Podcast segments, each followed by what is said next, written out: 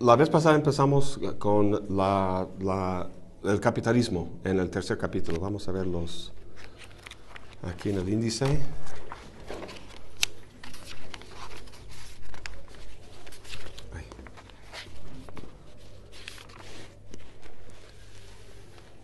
Sí, básicamente de la, de la página 229, de la, máquina capitalista civilizada, ah, luego la representación capitalista, 247 hasta, hasta 200, ah, hasta el final del capítulo. Al final ah, vuelve con la, cuestión de Freud y el Edipo, ¿no? para interpretarlo desde, desde lo que ha planteado en la, la formación social del capitalismo.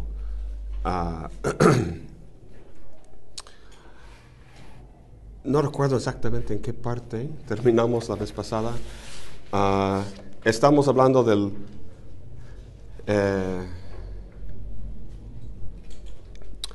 a ver, vamos a revisar un poco. Em, nuevamente, ¿por qué estamos estudiando estas formaciones sociales? ¿Cuál es el punto de hacerlo? Puede ser interesante en sí mismo, pero este libro tiene una, meta muy concreta ah, y una, propuesta, una hipótesis de trabajo ah, ah, novedosa. Recuerda que Deleuze está eh, tratando de efectuar algo que otros pensadores han intentado hacer, esta, esta, fusión de Freud y Marx, ¿no? una síntesis freudo-marxista, por así decirlo. Y lo que distingue su intento, su propuesta es, uh, es qué. ¿Cómo, ¿Cómo, une a Marx y a Freud? ¿Cuál es el concepto que muestra su, esta, esta unión entre Freud y Marx? Uno de los conceptos básicos de este libro. Producción. producción deseante, producción deseante, porque producción es el, término clásico de Marx y el deseo, la, el, libido, la libido este, es el, término de Freud. Entonces, pero ¿cuál es, la, ¿cuál es la particularidad de este concepto de la producción deseante? Es, en otros intentos, uh, esos dos campos, el, político y psíquico, han sido... Uh, pues básicamente separados. Eh, en la propuesta de Deleuze, la producción deseante no es algo, algo que ocurre en la psique humana únicamente, ni en la esfera social, con la producción social, sino que es un único concepto que, describe toda producción a, cualquier nivel de la realidad. ¿no? Entonces, la, la producción deseante vimos, empezamos viéndolo en el segundo capítulo. Ah, en el contexto de los cinco paralogismos. Y ahora uh, los estamos, lo estamos viendo en, en la, estas diferentes formaciones sociales. Y la gran hipótesis, la, la, gran idea de Deleuze y Guattari en este libro uh, es que, a ver si...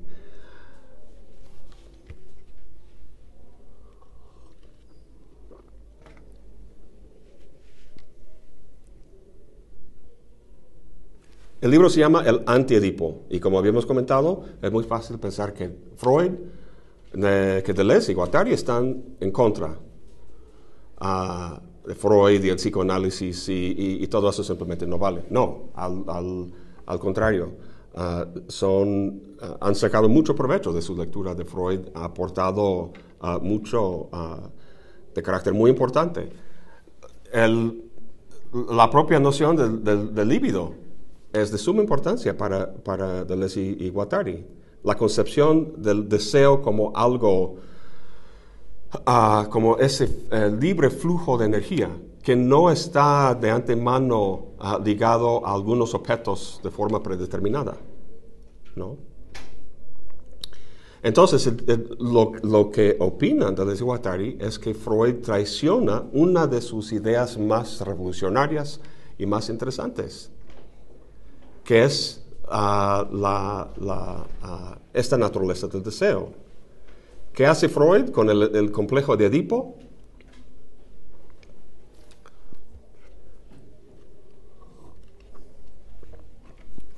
Limita el deseo, restringe el deseo y lo vincula a objetos muy determinados, en una dinámica determinada.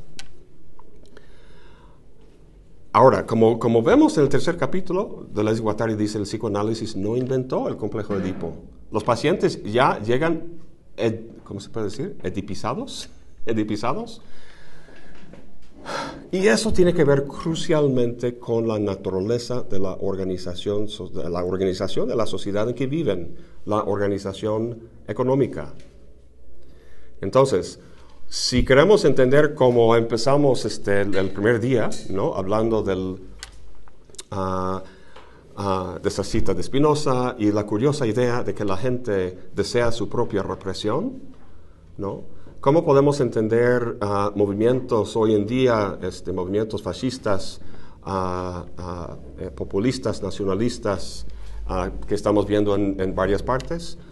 Deleuze y Guattari ofrecen una, un marco de análisis muy interesante que tiene que ver no con cuestiones de ideología, no con cuestiones de que este grupo ha sido ah, ah, engañado por, otro grupo, sino que tiene que ver con la propia estructura y forma en que una sociedad se produce y se, y se, autoproduce. Ah, pues la sociedad en la que están ocurriendo esos fenómenos que comentamos al principio es una sociedad capitalista. Entonces, es muy importante que tengamos ah, ah, clara la diferencia entre el capitalismo como sistema económico de organización social y las primeras dos formaciones sociales de ah, la sociedad primitiva y la despótica. Entonces, vamos a, volver a empezar ahí. Perdón. ¿Qué es lo que, lo, es lo que distingue, algunos elementos generales para distinguir a la... a ver, estamos... al, analizar esas formaciones sociales, lo que, lo que nos interesa, obviamente, es, cuál es el principio o socius, ¿no? que determina la, la organización de, producción a nivel social, pero también a nivel individual. Ah, podríamos decir, ¿qué es lo que determina la organización del deseo en el individuo? ¿no? Y al hablar del deseo, no estamos hablando del deseo en términos tradicionales. Esa es una de las cosas que Deleuze y Guattari critican. La noción de deseo en términos de carencia y adquisición. Carezco de algo, lo tengo que adquirir. Su noción de deseo está en términos de la producción deseante.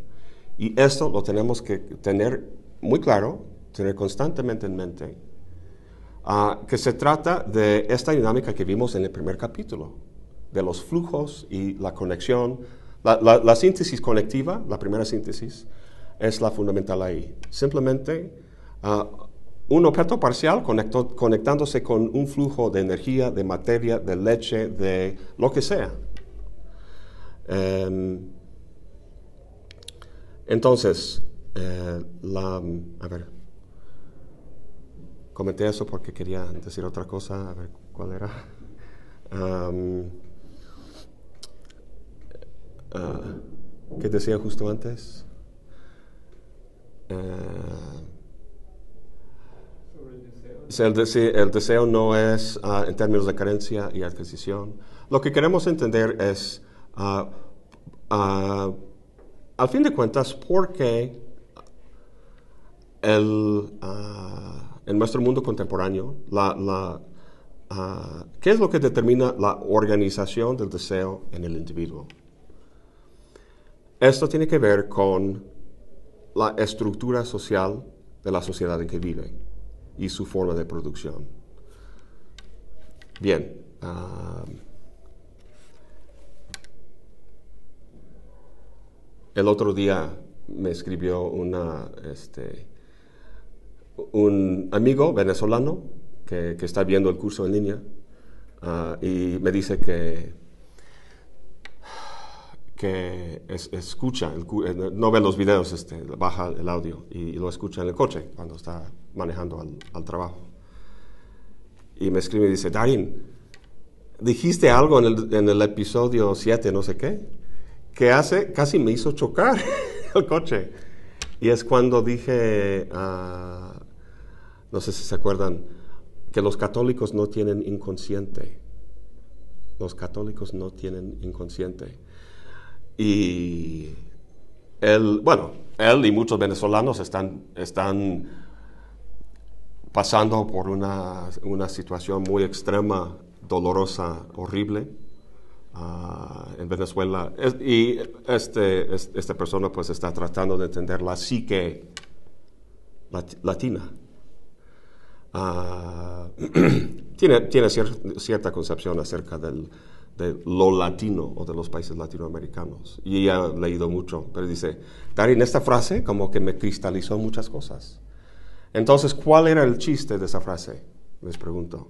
Al decir que los católicos y bueno, los católicos no hoy en día, sí, pero así tradicionalmente hablando, los, los católicos ah, en un mundo no globalizado, sino hace como 100 años o más, ah, cuando los países estaban más o menos relativamente aislados y no había las, tecnologías de comunicación y todo eso, no había esa, este, ¿cómo se dice?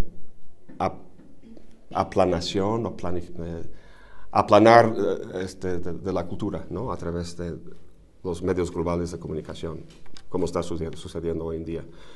En fin, entonces, un católico en ese sentido, al decir que no tiene inconsciente, ¿qué es lo que quiere decir eso?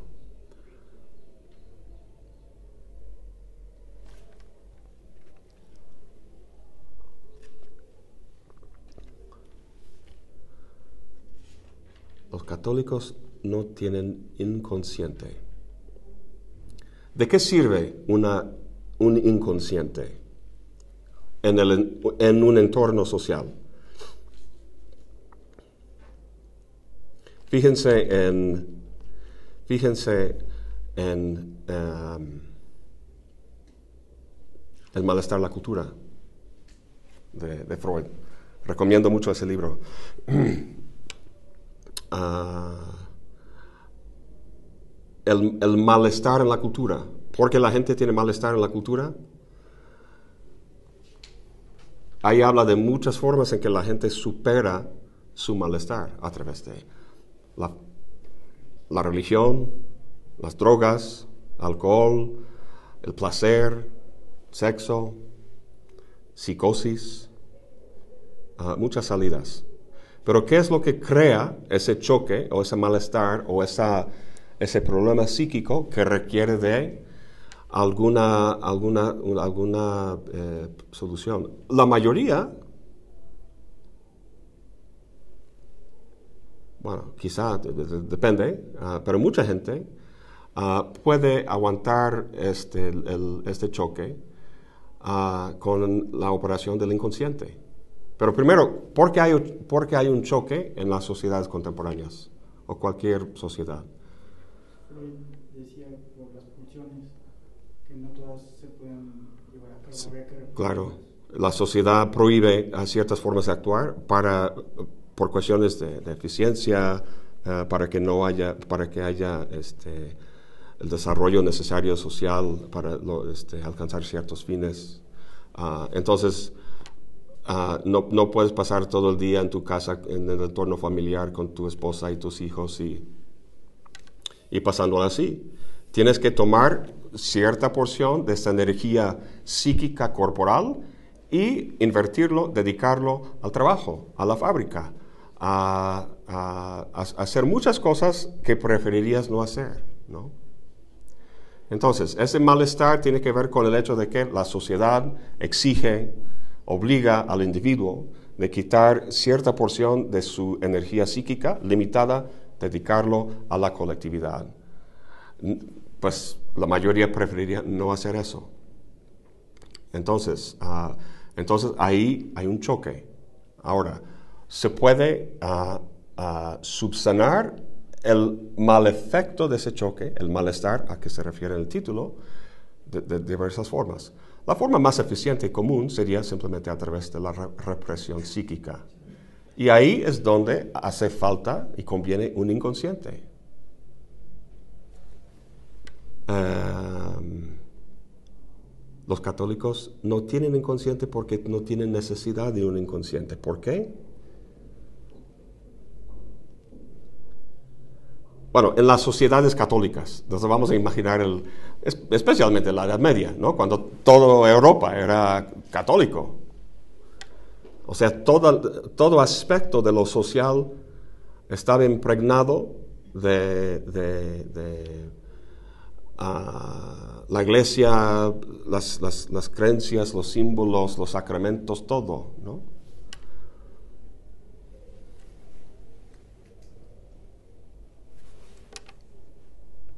Imagínense un monje que se mete en un monasterio.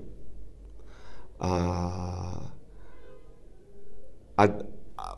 en comparación con, no sé, un alumno que se mete en una universidad o, no sé, otra, otro tipo de institución. Em, en esos casos puede haber conflictos, pero con el monje ya acepta todo toda la, la cosmovisión católica con el que se rige el monasterio. Entonces ahí no hay, no hay conflicto, nunca hay conflicto, en la medida en que el monje o el individuo o el católico acepte todo esto. Entonces la estructura social uh, funge el papel del inconsciente. Los dos van a la mano. Los dos van a la mano. Igual, en la sociedad primitiva que vimos, a ver, ¿cómo podemos traducir entonces este comentario sobre los católicos y el inconsciente? Ah, porque lo que, lo que quiero hacer es, volver a esta cuestión de, entender la relevancia del estudio ah, de esas estructuras, esas formaciones sociales. Porque estamos tratando de entender la, la organización del deseo en el individuo. Para hacerlo, tenemos que verlo, para Deleuze y Guattari, a nivel social. Y vamos a fijarnos en tres, esas tres formaciones, la primitiva, despótica y capitalista.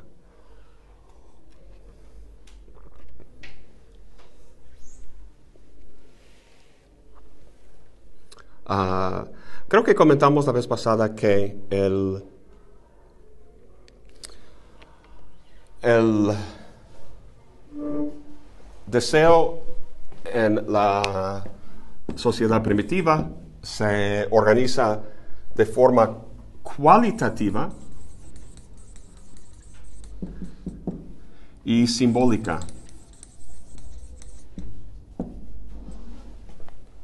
¿No? Vimos el caso, leímos el caso, algunos casos em,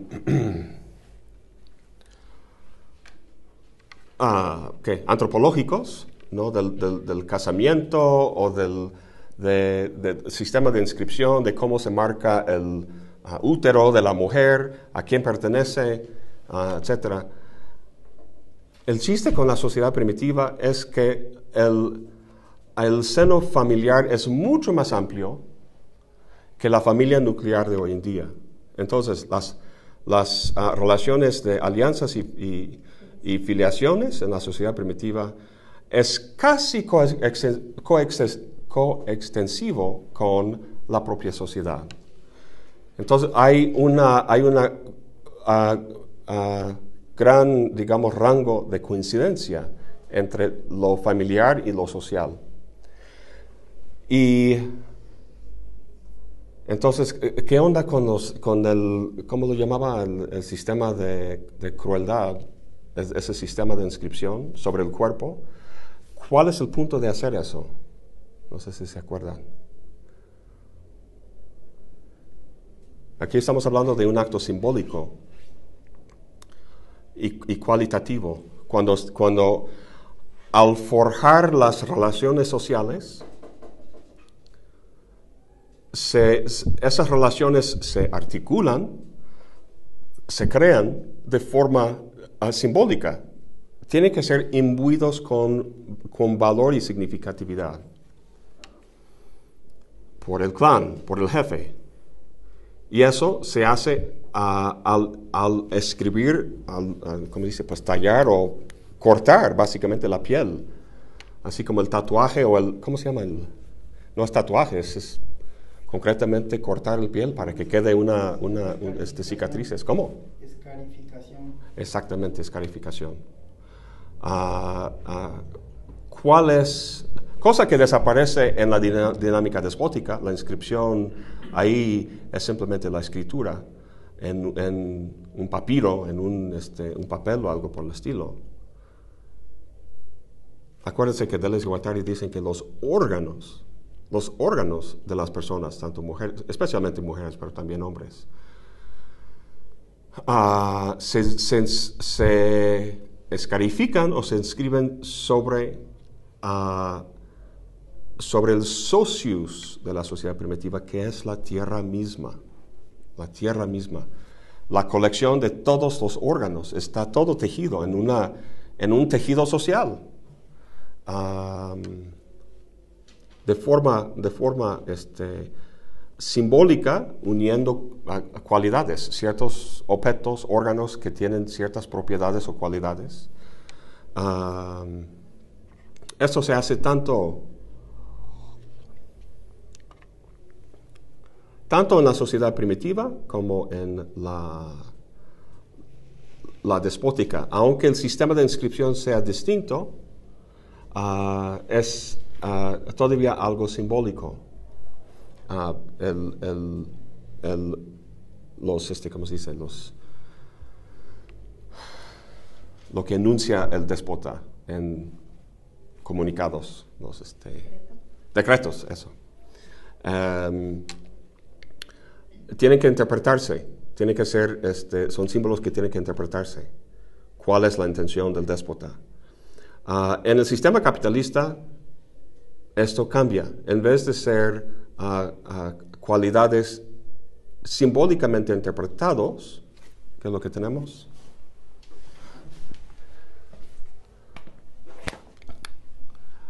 Eh, y también la despótica, sociedad este, primitiva, la sociedad despótica. Y el capitalismo no es cualitativa, sino cuantitativa. Uh, donde el vínculo entre diferentes uh, uh, objetos o elementos en las relaciones sociales, el vínculo no es simbólico, sino axiomático.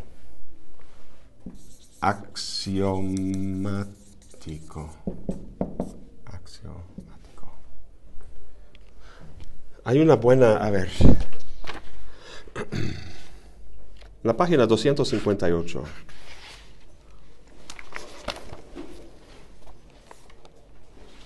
Uh,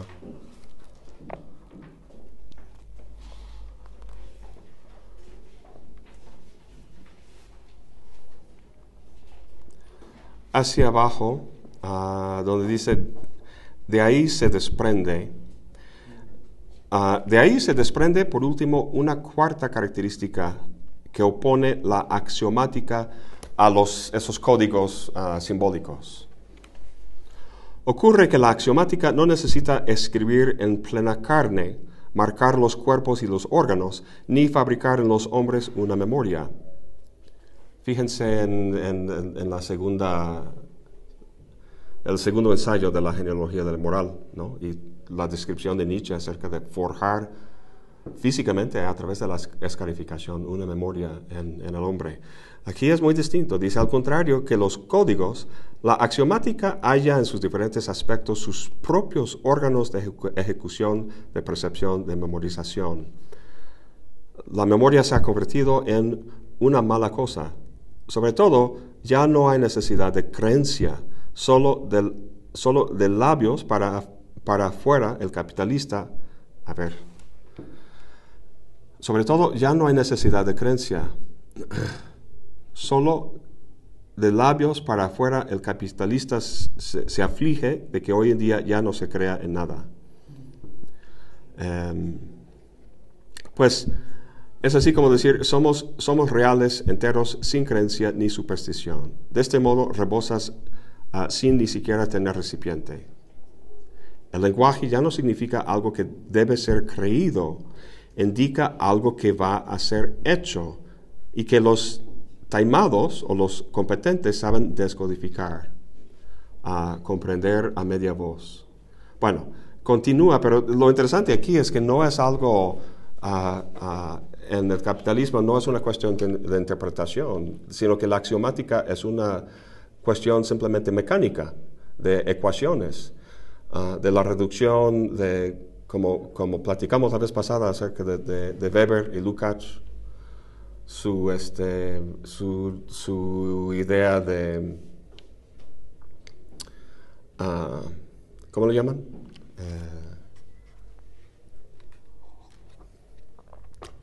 Uh, reificación, cosificación, el desencantamiento del mundo, cosa que vieron ellos este, de forma negativa, uh, con o sea, lo que Deleuze y Guattari están describiendo aquí con la axiomatización es lo que ellos en otro contexto uh, describen como la racionalización, la reificación, uh, reemplazando el significado y los, y los simbólicamente valorativo con algo, eh, uh, con el, cálculo abstracto. ¿no? Es, es, como cuando Marx habla de suplantar el valor de uso por el valor de cambio. Algo abstracto, algo que no tiene uh, una, uh, algo cualitativo, sino algo meramente cuantitativo. Entonces, la dinámica que permite la, vinculación o articulación de los diferentes elementos o actores sociales no es una interpretación simbólica, de, a través de una tradición o una revelación, o algo por el estilo, sino simplemente lo que describen como la axiomática del sistema capitalista, que es la conversión de lo, cualitativo en lo cuantitativo, reduciendo todo... no sé, imagínense la tradición judía, ¿no? Y todas sus leyes, que no se puede comer esto en este día y no sé qué, bla, bla, bla. Todo eso es puro simbólico, puro simbólico. Y en, una, en un uh, mundo capitalista todo eso se desvanece, en el aire, como dice Marx. Se volatiliza uh, porque todo lo cualitativo y simbólico se reduce a un mero cálculo abstracto de, de, ecuaciones matemáticas. Entonces, el, el, sistema axiomático, el capitalismo, este, une conjunta diferentes flujos de dinero, flujos de, de, trabajadores o de diferentes tipos, todo lo cual ha sido reducido a, simplemente una expresión financiera, económica. X cantidad de dinero es igual a X cantidad de trabajo abstracto que un trabajador tiene para vender. ¿no? Entonces, lo que permite la articulación de diferentes elementos no es si eso es algo que va a dar gloria a Dios, no si eso es algo que va a ayudar a la comunidad, no si eso es algo que va a hacer X cosas, sino única y simplemente si esto es algo del cual se puede sacar plusvalía, ¿no? Aunque sea la producción de millones y millones de, Pokémon o alguna tontería este, de la mercadotecnia, ¿no? Aunque millones estén muriendo de hambre, ah, si la producción de estas cosas puede resultar en la extracción de plusvalía, el sistema axiomático es, permite esto y no el otro. Em, también platicamos de los conceptos de no sé por qué no me sale de la boca esa palabra, desterritorialización, son muchas sílabas. uh, y reterritorialización y descodificación, recodificación. Habíamos hablado de esos, esos, esos temas. Uno tiene que ver con, uno tiene que ver con el, uh,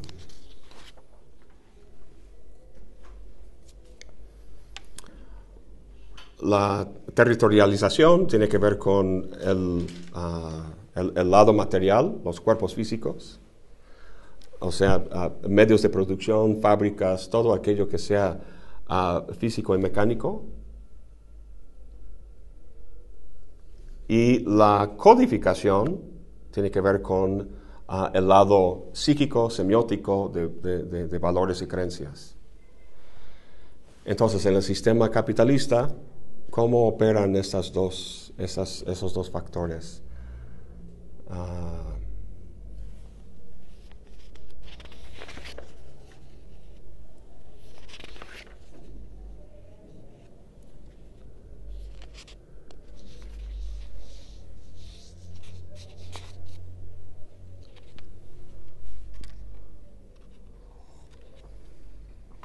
¿Qué es la desterritorialización? Hay una referencia. Deleuze y Guattari toman mucho de Marx, directamente de Marx, directamente de la, especialmente el primer volumen y el, el tercer volumen de Capital. Ah, y la desterritorialización ah, lo toman eh, también de, la- de- de Lacan y también de Marx. En Marx se trata de la expropiación, no sé si se acuerdan qué es la expropiación en Marx, el proceso de, de privar a, los, los trabajadores, los campesinos, los medios de, de- de- de producción, ¿no? Estoy escuchando mucho silencio desde este lado. Es que no sé qué está pasando por la cabeza de ustedes. Ah, platicamos de muchas de esas cosas la vez pasada y estoy hablando de cosas de Marx, pero no sé si... Sé que Álvaro eh, entiende mucho de, de Marx y Aaron, pero los demás no sé. No, no quiero estar así hablando y hablando y, y no entra y no tiene, no tiene efecto. Debería caerme a ver si hay preguntas o cosas básicas, aunque que sea de lo más básico. Lo importante es comprender, es, es un libro muy difícil. Pero no, quiero ah, ah, llegar al, al- al material que quería tratar, o sea, la segunda parte de esta sección sobre el capitalismo, si no estamos entendiendo el papel y la dinámica de esos conceptos como dester- desterritorialización, ah, descodificación, etc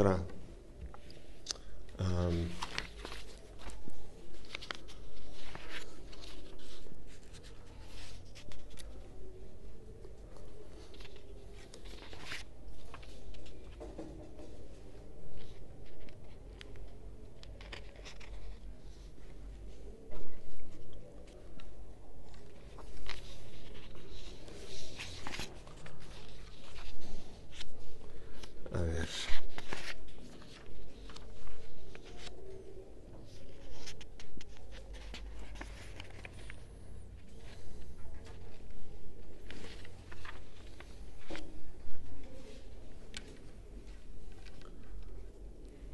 Cu- ¿Cuál fue el, ah, el evento histórico de la expropiación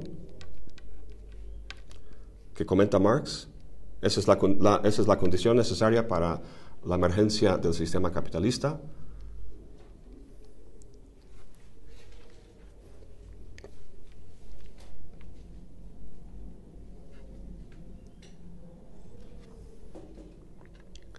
Si no hay personas vendiendo su poder de trabajo en el mercado, el, capitalismo no existe. Tiene que haber personas que venden su poder de trabajo. Ah, puede haber personas haciendo eso únicamente si han sido desprovistos de los medios de producción. Tierras, herramientas básicas, fuentes energéticas como ríos o cascadas o otras cosas. Y eso en Europa tiene un antecedente histórico muy concreto, un largo proceso de expropiación de tierras básicamente, arrojando a miles y miles y millones, a fin de cuentas, ah, de personas ah, en el mercado laboral, porque ya no tenían ningún recurso material. Los medios de producción ah, habían sido quitados de sus manos por gente poderosa, por duques, por reyes, por... ah, ah, y los ejércitos que los, que los apoyaban. Y entonces, ese es el primer proceso de desterritorialización. Tiene, o sea, etimológicamente, literalmente tiene ese sentido, ¿no? De ser desterritorializados, quitados de un territorio. Eso es algo que sucede ah, en la dinámica capitalista de, por sí. Lo estamos este, presenciando constantemente. Pero hoy en día, ¿cuál es un ejemplo de, eso? Donde en una condición inicial tenemos una inversión de ah, poder de trabajo ah, vinculado con los medios de producción en una fábrica, en alguna cuestión industrial, en alguna inversión que un capitalista ha hecho. Y de repente, todo eso uh, Ah, se separa. Y ya no tenemos esta, esta inversión de, personas, ah, de trabajadores en, ah, en, fábricas y tenemos la disolución de fábricas, etc.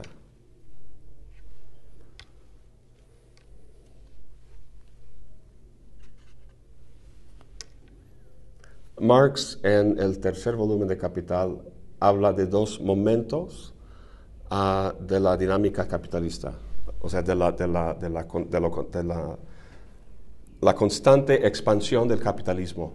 Está caracterizado por dos momentos que se dan una tras, uno tras el otro, así continuamente.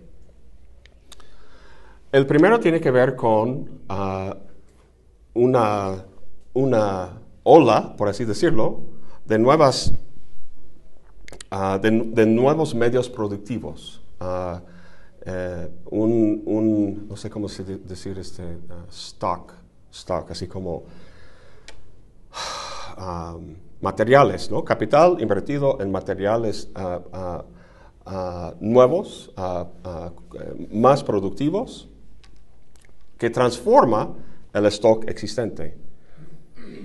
Eso lo estamos viendo en, vaya, hay, hay, hay mil ejemplos. Por ejemplo, Em, Donald Trump quiere ah, volver a la economía del, del, del carbono en Estados Unidos, de, quemar el, carbono, ¿no? Muchísimas minas y es algo que contamina mucho, es, ah, eh, ah, mete mucho, muchos de esos este, gases en la atmósfera que está causando el cambio climático y toda la cosa. Entonces Trump quiere volver a eso. Pues va a ser imposible que lo haga. Imposible por diversas razones. Una de las más importantes siendo que otras fuerzas productivas nuevamente desarrolladas y más eficientes que el carbono están quitándole mercado. ¿no? Los renovables, el gas natural, simplemente es, económicamente no plausible a, volver a eso. Entonces, mucha gente, lo que vemos ahí es un proceso de desterritorialización, donde toda la infraestructura dedicada y relacionada con ese tipo de industria se abandona, ya no es útil y los trabajadores tienen que insertarse en otra cosa, en un proceso de reterritorialización. ¿Y aquí en la zona fue como del café? Sí, fíjate.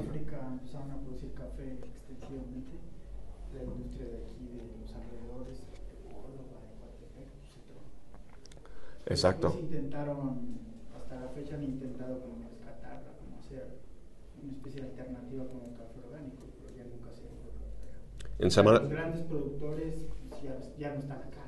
Así es. En Semana Santa fui a ver a mis papás en Estados Unidos y me hicieron café, pero de un frasco de, de Nescafé. Que no, que dije, ay, que, nos, que vivimos en un lugar eh, privilegiado, un lugar tan bonito y con esa cultura de, café aquí en, la, región de Jalapa, Ecuatepec. Ah, y sí, efectivamente, entonces todos los trabajadores, toda la, tanto, tanto, bueno, los capitalistas, los inversionistas, la gente que tenía los beneficios, que, que, están cerrados y improductivos, y luego los, los, cortadores de café y toda la gente relacionada con la producción de café, obviamente uh, uh, están o bien suelto y en la calle pidiendo dinero o buscando otra, otro tipo de cosa. Lo estamos viendo ahora en ese fenómeno de Uber, del, del coche, los taxis, ¿no? Hay gente en Nueva York que eh, hace 10 años tomaron préstamos de los bancos para comprar una, eh, el medallón, la medalla, para, para, los taxis, o sea, el permiso, ¿no? Para tener... Eh, aquí en Jalapa no son medallones, son simplemente ponen el número en la... En la... Ah, es una placa. Es una placa, la de los carros y la parte de... Ah, bien, bien, sí. Y eso, pues, no sé cuánto cueste aquí, pero allá millones, millones de dólares. Y ahora les valió la inversión, porque ahora puedes sacar tu smartphone y llamas a un, un chofer este, Uber, ¿no? Entonces, uh, otro proceso. Toda la... Toda, a ver. Y hay sí. un concepto en economía que es más contemporáneo, que es el de destrucción creativa. Sí, sí. Tiene que ver con eso. Sí, claro. O sea, el sistema neoliberal hasta cierto punto justifica eso a través de la creatividad. ¿no? Dice, pues ni modo, alguien, o hay una nueva innovación y, y pues va a desplazar a, a, los que ya había, ¿no? A las formas sí. tradicionales irremediablemente las va a desplazar por el hecho de la creatividad y de la innovación. Pues hasta cierto punto en la actualidad se justifica. ¿no? Y también las condiciones de cada lugar lo van propiciando. El hecho de usar un Uber, por ejemplo, en los pa en países latinoamericanos es por ya no tomar un taxi que te asalten o te pase alguna situación. Te da cierta seguridad. Ajá, ajá. Y de esa manera también puede reflejarse esta, esta desterritorialización de, eso, de esas maneras de... Fíjate. Y eh, eh, curiosamente, y uh, de les igualitarios han sido, han sido criticados uh, por al, al, algunos. Ese es el aspecto del capitalismo que valoran. Acuérdense que, uh, viendo las tres formaciones sociales, podemos este, entenderlas en términos de dos componentes, componente de poder y componente económico. El componente, la primitiva, no, no tiene ningún componente de poder ni un componente uh, económico. En la despótica tienen un componente de poder, pero no un componente económico. Aquí la, la, dominación política. El capitalismo consta de los dos componentes. Hay un componente de poder y un compo componente económico. Entonces, el componente económico está relacionado con esta cuestión de la desterritorialización, que a nivel psíquico quiere decir uh, el... Eh, uh, pues desenchufar, por así decirlo, no, no, se me ocurre la palabra, el deseo de objetos predeterminados. Entonces, para Deleuze y Guattari, esta, esta dinámica de desterritorialización es algo uh, valioso para ellos en cuanto a um, en cuanto a, eh, en la medida en que valoren, estoy, pensando en su argumento en diferencia y repetición, um, uh, se podría decir que el santo grial de, de Deleuze, uh, y también en sus colaboraciones con, con Guattari, que el santo grial lo que de alguna forma están buscando en, todos sus libros a partir de diferencia y repetición, es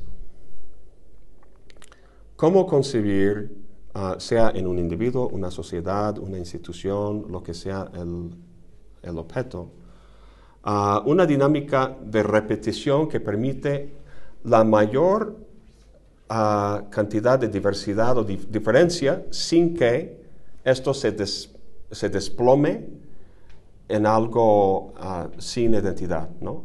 Es decir, algo que tenga consistencia como algo, uh, algo que puede distinguirse de otras cosas, pero que pueda mostrar uh, variabilidad y diferencia en la mayor medida posible sin que se deshaga o se, se desmembre, se, se convierta en simplemente un montón de elementos y no en una cosa.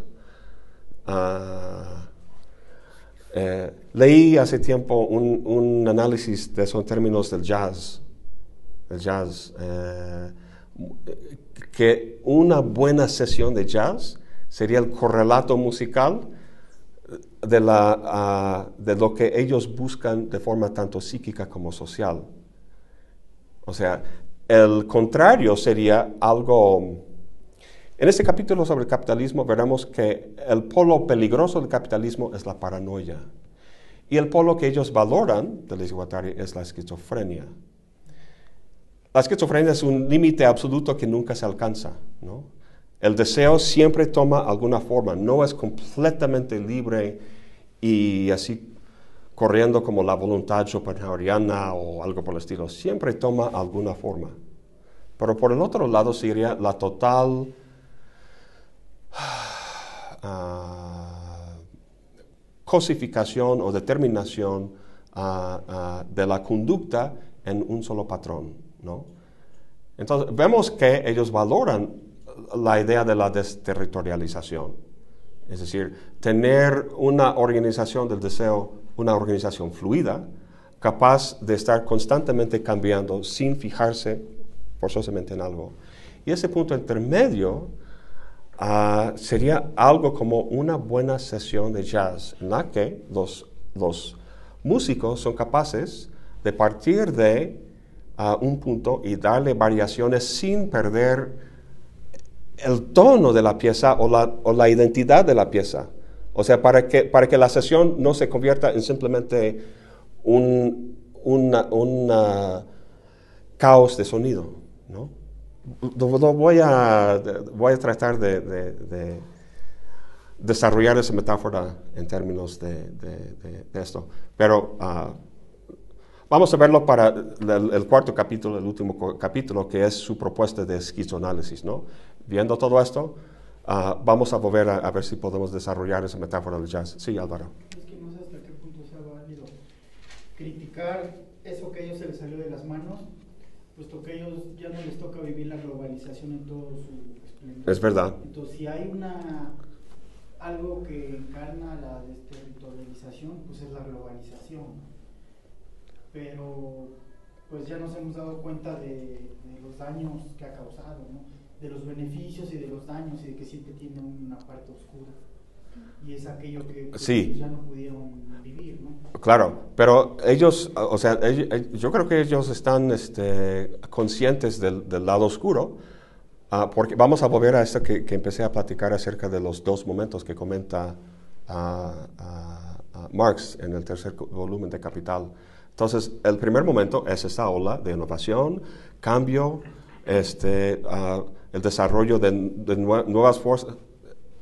Los, capitalistas siempre están compitiendo entre sí. Quieren sacar la mayor plusvalía posible. Una forma de hacer eso es tener, em, a ver, em, ustedes saben qué significa SADCB,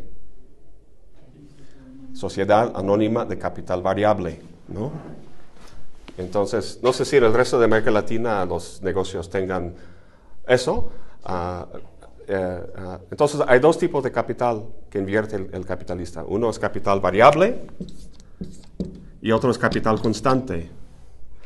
Ah, el capital constante son los medios de producción, la, maquinaria, la fábrica, las herramientas, este, la materia prima y todo eso.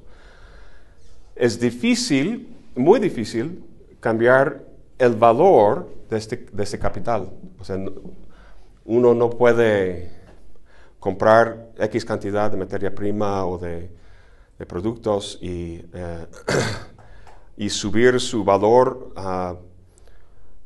unilateralmente eh, así el doble precio. nadie lo va a comprar porque va a haber otros proveedores que lo van a, vender mucho más bajo, mucho más este, ah, barato. Entonces la competencia hace que el valor del capital constante, es por eso que se llama constante, capital constante porque no puede variarse debido a la competencia. Pero el trabajo humano sí puede, este, es, un valor variable. Entonces, obviamente, el, capitalista quiere pagar la menor cantidad posible. Siempre están en competencia entre sí, Ah, pero una de las cosas que pueden hacer ah, es invertir en maquinaria más eficiente, ah, lo cual hace que más productos se, se, se hagan ¿no? en la misma cantidad de tiempo y eso, a fin de cuentas, es más plusvalía, más ganancia para el capitalista. Entonces, en el proceso de competencia entre diferentes este, rivales comerciales, hay una, inevitablemente una fase, una ola de la innovación de las fuerzas productivas. ese es un proceso casi, casi constante, dice Marx. Entonces, el efecto de eso es la desterritorialización que acabamos de comentar, ¿no? Nuevos servicios, nuevas formas de hacer las cosas uh, y los... Eh, y los trabajadores pues tienen que buscar una nueva forma de hacer las cosas. Así cuando llegó la imprenta de Gutenberg, pues imagínense los escribas, ¿no? saliendo a protestar y con el sindicato decir, no, no, no, no, eso va a quitar nuestro trabajo, pues entonces estaríamos todavía con escribas. Entonces, pues sí, hace falta que haya nuevas formas de, hacer las cosas más eficientes. Ah, hoy, hoy en la mañana estaba platicando con mi colega, mi ex jefe en el instituto, Adolfo, Adolfo García La Siendra, que escribió su tesis doctoral sobre Marx y la teoría del valor sabe todo, todo, todo de Marx. Y, estamos hablando de esta situación del, ah, de la constante renovación de las fuerzas productivas, llegando a tal punto, bueno, y hoy en día otro fenómeno muy importante es la robotización de, los, modos de producción. Eso está quitando muchísimo trabajo y la gente realmente no tiene conciencia de eso. Pero si buscas en Internet hay mucho trabajo académico muy serio ah, midiendo este fenómeno y es algo que, va a tener cada vez mayor impacto y cada vez más gente va a perder su trabajo. Entonces imagínense que lleguemos al punto ah, donde ah, aunque uno quisiera trabajo simplemente no existe. Pero debido a la exigencia del sistema capitalista de, sacar, o sea, la axiomática, ¿no? la, lógica que obedece la axiomática es si la conjunción de dos flujos o dos este, elementos va a producir plusvalía. ¿no? Ah, imagínense que el, del desarrollo, la innovación de nuevas fuerzas productivas nos llevara al punto de, uh, ¿cómo lo llaman? En Star Trek, en la, en la nave espacial, el Enterprise, ah, tienen una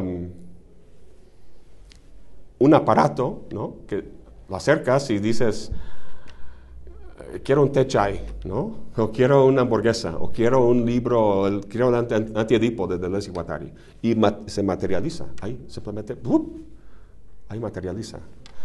Bueno, hoy en día tenemos las imprentas 3D que están en, están ¿cómo? Es eso, ya casi a la mano. Casi estamos, o sea, con las imprentas este, 3D, ah, bueno, se supone Ah, yo, soy, eh, yo soy todo un, nerd, ¿no?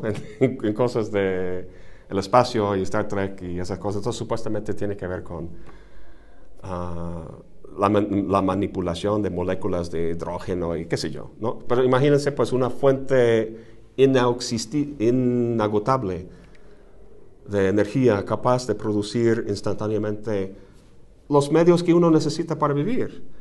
Ah, y pero que este aparato exista en un sistema capitalista. Ni modo, puede dar, uh,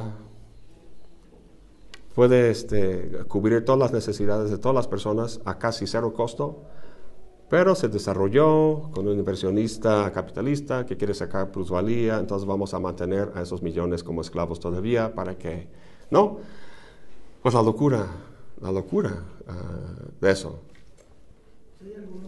afirman que ya técnicamente es posible crear todo, todas las máquinas, todo lo que, nos dan las necesidades básicas de vida indestructibles, o sea, que duren toda la vida, ¿no? O sea, que técnicamente ya se puede. Sí, claro. O sea, un foco que dure prendido toda la vida, una computadora que dure toda la vida, las llantas del coche que nunca se desgasten, etc. Sí, porque tenemos este, la obsolescencia, obsolescencia, ¿cómo? obsolescencia planeada, programada. programada por las exigencias del capitalismo. El sistema se colapsaría sí. no se hace. Así es, así es.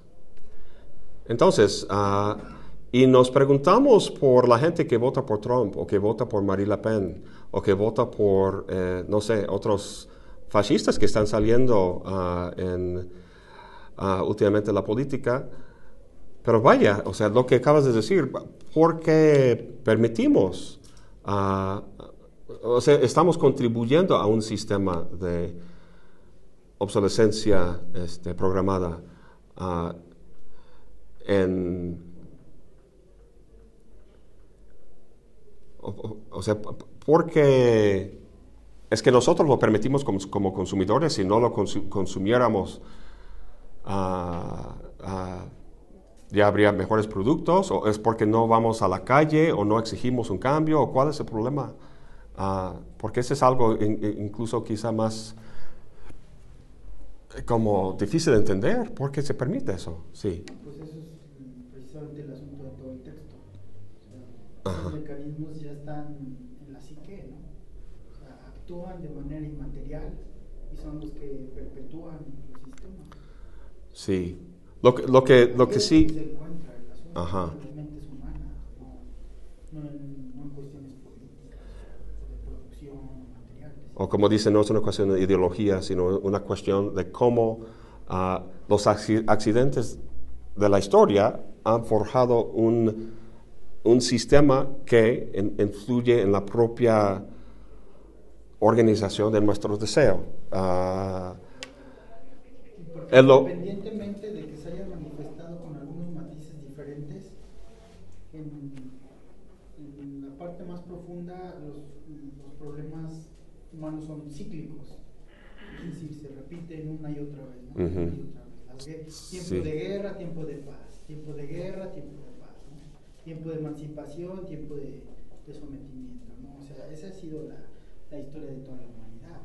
O sea, es cuestión nada más de ponerse a investigarle para darse uno cuenta de que se repite. Se repite. Sí, sí. Ahorita, por ejemplo, que ya viene guerra, ¿no? Después de la Segunda Guerra Mundial, pues sí hubo un cierto trauma para toda la humanidad, ¿no? Y se crearon los derechos humanos, la ONU, todo eso que según iba a controlar. Pero ahorita, ¿qué está pasando? Pues vamos de nuevo, ¿no? Y curiosamente... El de la guerra nuclear. Dice, dice, a ver, creo que aquí tengo la cita. Eh, ¿Dónde lo dice? Uh, Aquí también la pregunta de fondo es, ¿por qué siempre volvemos a lo mismo? ¿Por qué los humanos siempre llegan a lo mismo? ¿Por qué los humanos se comportan de la misma manera siempre? Uh -huh, uh -huh. O sea, ¿por qué no, por qué no podemos romper con, con ello? Recuerdo, recuerdo hace tiempo platicamos de, esta ausencia de una memoria cultural. Que, los viejos mueren. Y vienen los, jóvenes, y los jóvenes tienen que volver a aprender lo que los, viejos aprendieron. O sea, no, se codifica en, de alguna forma sí, pero no de forma eficiente en, en las estructuras culturales para prevenir que se repitan esas cosas. Pero te quería comentar, uh, dice aquí uh, de las igualitarias, sol, solo la guerra logró lo que el New Deal no pudo conseguir. El New Deal fue de Roosevelt después de la Gran Depresión, ¿no? Es decir, vamos a cambiar cómo funciona esta sociedad y su, la producción va a ser para apoyar a las grandes masas y es un nuevo trato, digamos, con el, el, el pueblo. Pero pudo uh, cumplir sus metas plenamente únicamente con la segunda, la segunda Guerra Mundial. ¿Y por qué la guerra es un detonador de crecimiento económico? Tiene que, eso es parte del análisis de esta, de esta, eh, uh, uh, de esta parte sobre el capitalismo. Um, a ver, quiero leer.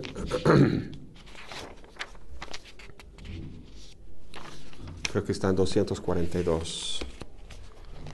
Uh, 243. Sí, aquí está donde es esa cita del New Deal hacia arriba. Um, si solo la guerra logró lo que el New Deal no pudo conseguir. El papel de un complejo político, militar, económico es tanto más importante en cuanto garantiza la extracción de la plusvalía humana en la periferia y en las zonas apropiadas del centro, pero también en cuanto engendra él mismo una enorme plusvalía maquínica al movilizar los recursos del capital de conocimientos y de información y absorbe, por último, la mayor parte de la plusvalía producida. El Estado, su policía y su ejército forman una gigantesca empresa de antiproducción, pero en el seno de la producción misma y condicionándola. Ah, esa, es una, esa es una eh, diferencia importante entre el capitalismo y las otras dos formaciones sociales. Ahí el, la antiproducción ah, era una cosa distinta de los procesos de producción. En la sociedad primitiva tiene que ver con las relaciones de parentesco.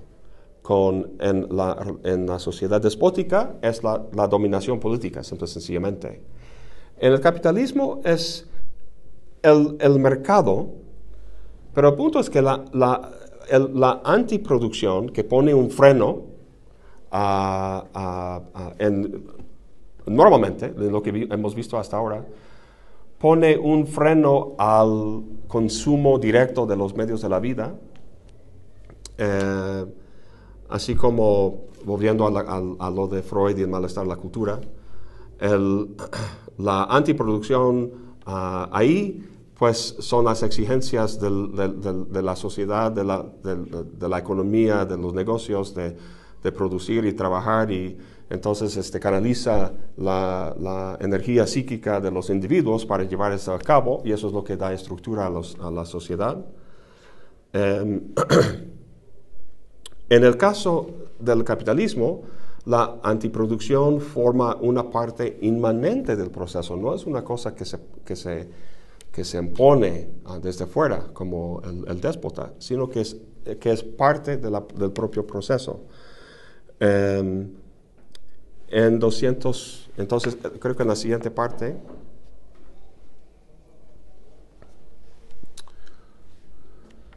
¿dónde está? Sí, ah, eh, casi en medio dice, el aparato de antiproducción ya no es una instancia trascendente que se opone a la producción, la limita o la frena. Al contrario, se insinúa por todas partes en la máquina productora y la abraza estrechamente para regular su producción y realizar su plusvalía. De donde, por ejemplo, la diferencia entre la burocracia despótica y la burocracia capitalista. Em,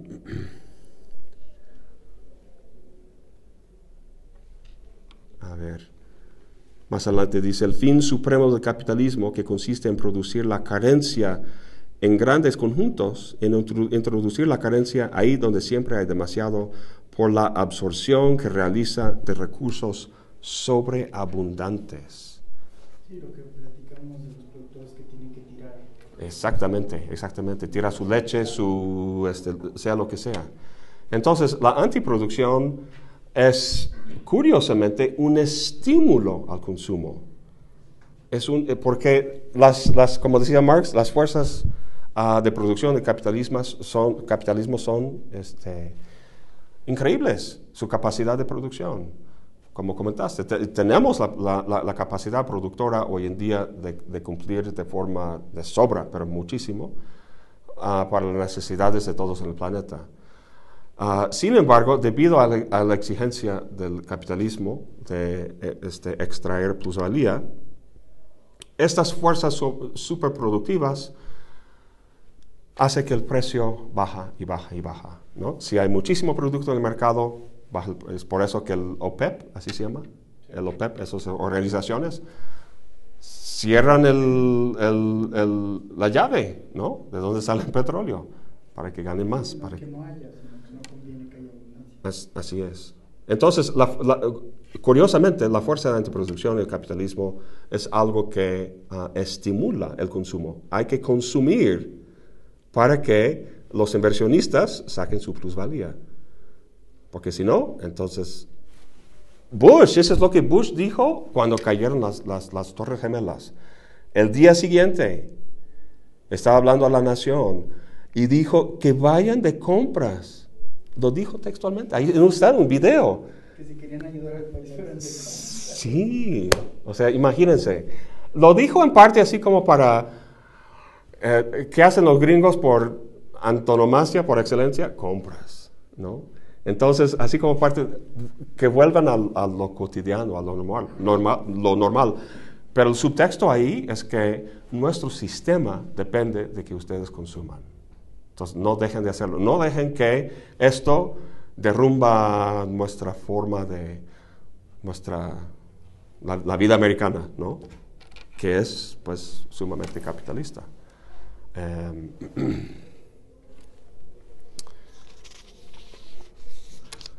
vamos a tomar un descanso. Y volvemos a...